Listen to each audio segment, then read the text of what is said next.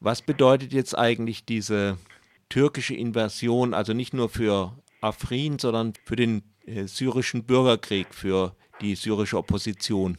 Da fangen wir erstmal äh, mit der Stadt Afrin oder dem Kanton Afrin an, Gerne. der ja einer der wenigen Gebiete gewesen ist in Syrien in den letzten sechs, sieben Jahren nicht von der gesamten Zerstörung betroffen gewesen ist. Und äh, ja, jetzt hat man vor dem geistigen Auge auch äh, wieder eine weitere Stadt, die im schlimmsten Falle in wenigen Wochen oder Monaten aussieht wie Homs oder Raqqa oder Aleppo. Und das ist äh, erstmal unglaublich tragisch für die Menschen, die dort leben, für die Flüchtlinge, die dorthin geflohen sind und eben für, ja, es ist letztendlich ein neues Kapitel in der äh, enormen Destruktivität, die da sich seit Jahren da entfaltet. Für die äh, syrische Opposition, so man von der überhaupt noch reden kann nach äh, all den Jahren, in denen sie ja äh, gerade auch vom Westen weitestgehend hängen gelassen worden ist und inzwischen, wenn dann noch Unterstützung aus der Türkei erfährt, ist das eine relative Katastrophe.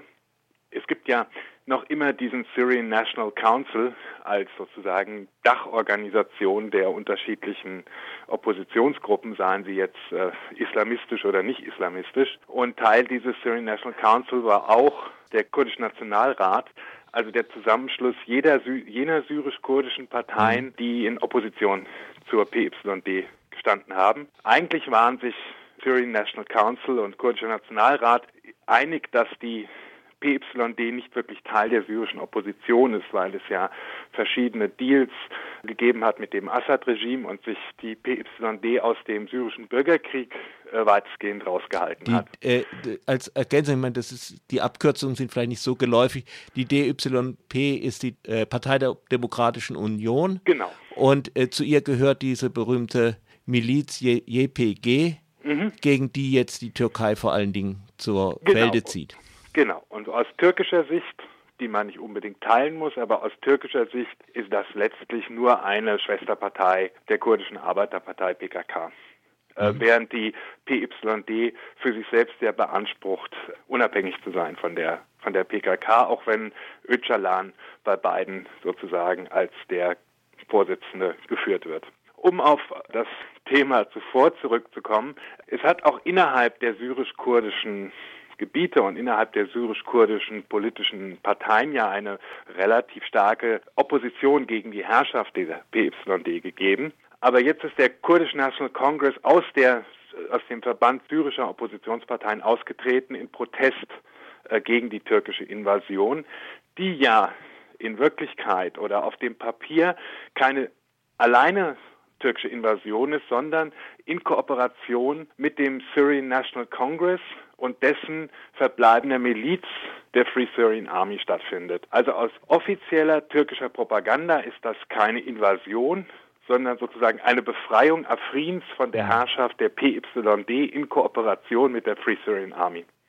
Wobei die Free Syrian Army ist ja eigentlich keine Armee, wie man, wie man sie kennt, sondern das ist ein Zusammenverband von den verschiedensten Verbänden. Äh, da sind wohl hauptsächlich auch islamistische Verbände in Afrin tätig. Ja, die, heute existiert die alte Free Syrian Army nicht mehr, die sich ja, äh, eigentlich rekrutiert hat aus Deserteuren der syrischen Armee damals äh, 2012, 13 und deren oberstes Ziel am Anfang gewesen ist, Demonstrationen zu schützen. Über die Jahre hinweg haben sich die bewaffneten Milizen in Syrien immer mehr islamisiert. Die meisten haben heute eine islamistische Agenda. Und die Unterstützung aus den USA und dem Westen wurde äh, der Free Syrian Army sukzessive entzogen aus verschiedenen Gründen. Was da noch letztlich vor allen Dingen in Nordsyrien von der FSA übrig ist, ist heute größtenteils auf türkischer Payroll. Das heißt, seit einigen Jahren bezahlt die Türkei da de facto eigentlich diese Milizen mehr oder minder als Söldner und viele von diesen Milizionären sind Islamisten unterschiedlicher Couleur.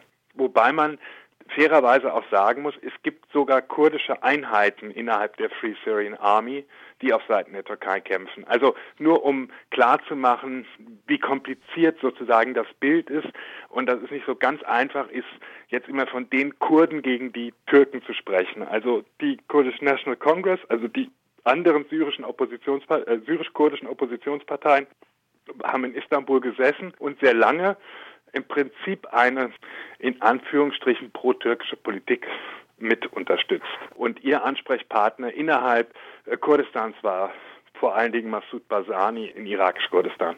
Hm, der selbst auch ein Bündnis mit der Türkei hatte bis zu diesem Herbst. Genau, exakt. Also das nur, das macht die ganze Situation nicht besser. Es relativiert nur etwas dieses Gerede von den Kurden. Äh, was ich immer für sehr problematisch halte, weil es letztlich der Situation nicht gerecht wird. Also im, während dieses Unabhängigkeitsreferendums im äh, irakisch-Kurdistan letzten Jahr war Basani die Kurden, und jetzt ist die PYD die Kurden, aber in Wirklichkeit sind PYD und KDP untereinander so verfeindet, dass in Erbil äh, gestern noch nicht mal eine Demonstration in Unterstützung der PYD gegen die türkische Invasion zugelassen worden ist. Es gibt ja diese Friedensgespräche da oder der Kongress in Sochi. Und da wird jetzt die syrische Opposition von einer Delegation des türkischen Außenministeriums vertreten. Das ist, sofern so Teil dieser syrischen Opposition, mittlerweile so auf der Einkommensliste der Payroll der Türkei sind, vielleicht sogar ein bisschen logisch fast schon. Aber ist es nicht auch irgendwie absurd? Völlig absurd. Das zeigt ja, dass die untereinander trotz all dem noch äh, etwas zerstrittenen Hauptakteure, die es da inzwischen mehr oder weniger noch gibt, nämlich der Iran, Russland und die Türkei. Der Westen hat sich ja aus Syrien de facto mehr oder weniger zurückgezogen. Es gibt nur noch diese Zusammenarbeit der USA eben auch mit der PYD, was das Ganze natürlich noch absurder macht, aber da können wir vielleicht später drüber reden. Die syrische Opposition als, als eigenständigen Akteur gibt es in diesem Sinne nicht mehr. Und die Türkei ist das einzige Land, das noch so halbherzig die syrischen Oppositionell unterstützt, aber eben für sich auch instrumentalisiert. Und im Moment instrumentalisiert sie für sich, weil die Türkei ein Interesse daran hat, ein Stück vom Kuchen abzubekommen. Nicht nur Russland und dem Iran jetzt sozusagen das, was von Syrien übrig geblieben ist, zu überlassen, aber eine eigenständige Politik kann diese syrische Opposition überhaupt nicht mehr fahren, seit Russland nicht nur massiv in Syrien interveniert ist, sondern seit de facto Russland der international anerkannte Hauptakteur ist, um einen sogenannten Friedensprozess voranzubringen.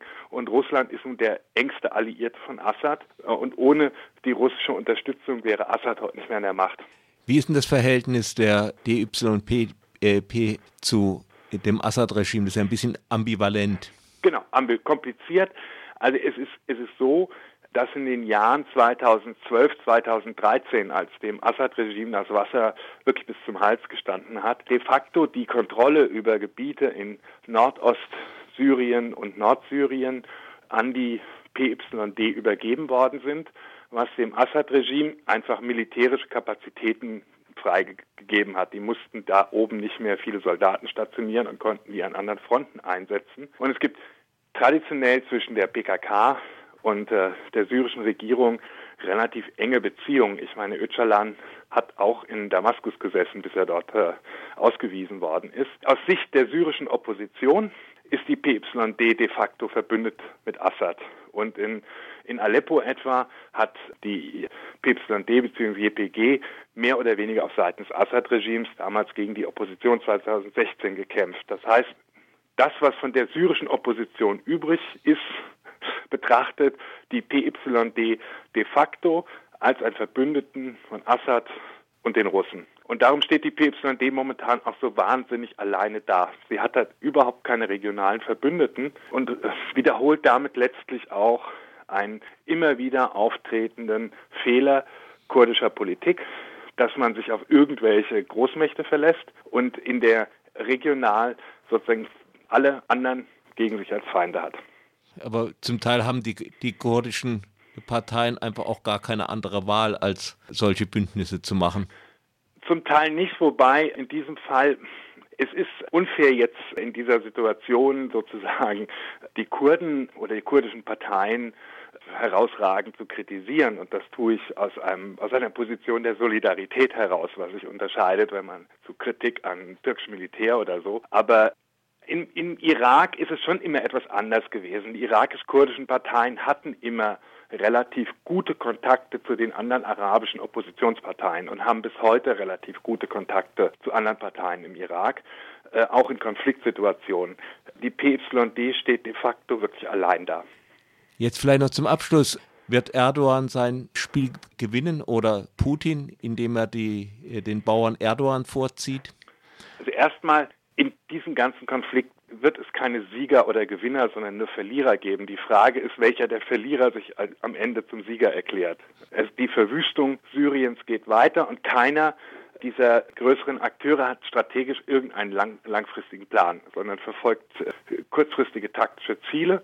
Den Preis dafür bezahlen die Menschen in Syrien. Nochmal vielleicht letzten Statistiken zufolge.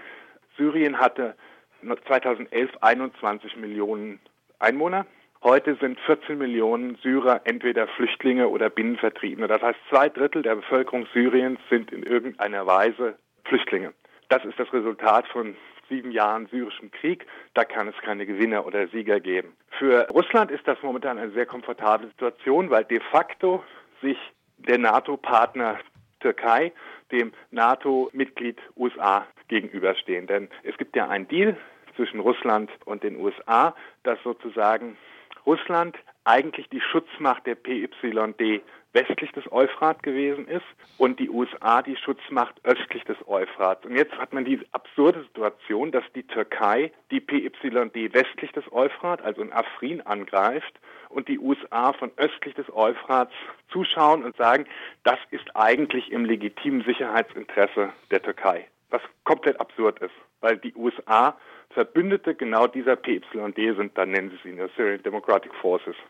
Das heißt, kurzfristig geht die Taktik von Russland, weitere Spaltungen im vermeintlichen Anti-Assad-Lager sozusagen voranzutreiben, auf.